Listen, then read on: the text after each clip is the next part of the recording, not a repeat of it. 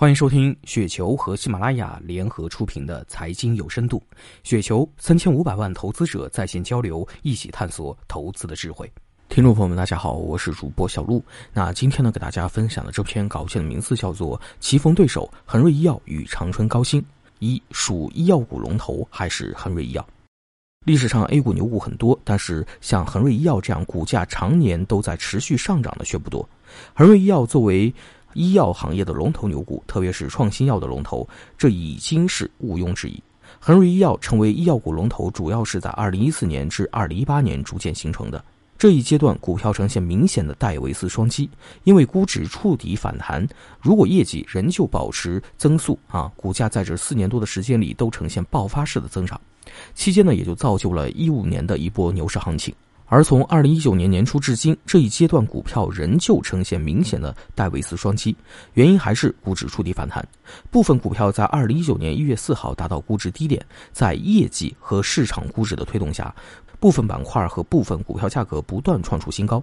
其实，资本市场实际上就是资本翻译器。而这个翻译器掌握在具备雄厚实力的投资者手中，原因很简单，因为他们有能力给一个资产进行定价。除了获得业绩持续增长的支撑之外，推动恒瑞医药股价持续上涨的重要因素，还有就是大量资金进入该股，以基金、QFR、社保基金、险资、券商、阳光私募等为代表的机构投资者，在二零一六年一季度末有九十家机构持有恒瑞医药一万一千一百二十六点一零万股。到二零一七年一季度末，机构的数量呢进一步增加至一百三十一家，持股数量也增至一万一千二百七十九点一七万股。到了二零二零年，这一过程更是达到了顶峰。二，长春高新正在得到市场越来越多的认可。从最近的走势来看，长春高新也许正在复制恒瑞医药的历史。特别是自长春高新六月十五号被正式纳入中证创新药产业指数后，六月二十六号，长春高新的权重超过恒瑞医药，排名第一位。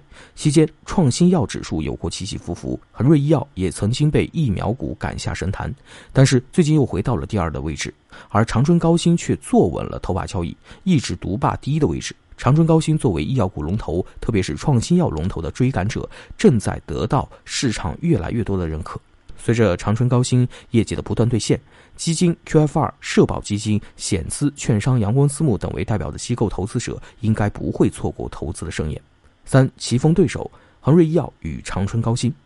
棋逢对手。恒瑞医药与长春高新医药股地位的楚寒之争到底是什么样子呢？让我们来比较一下这两家公司，看一看谁将会更有潜力。中证指数有限公司八月二十八号收盘后最新更新的这个中证 CS 创新药产业指数，权重排名第一的长春高新达到百分之九点八八，第二的恒瑞医药为百分之八点八二，第三的药明康德为百分之八点六七。目前在绝大部分的医药股指数和被动跟随基金眼中。代表人物还是恒瑞医药，两家公司的争夺好戏也许还在后头，最终取胜的关键还是业绩。让我们为勇于创新并为社会疯狂创造价值的狮子皇级企业家和企业加油。那以上就是本期节目的全部内容，感谢您的收听。上雪球 APP 和三千五百万投资者在线交流，多空观点尽收眼底，陪你踏上财富滚雪球之路。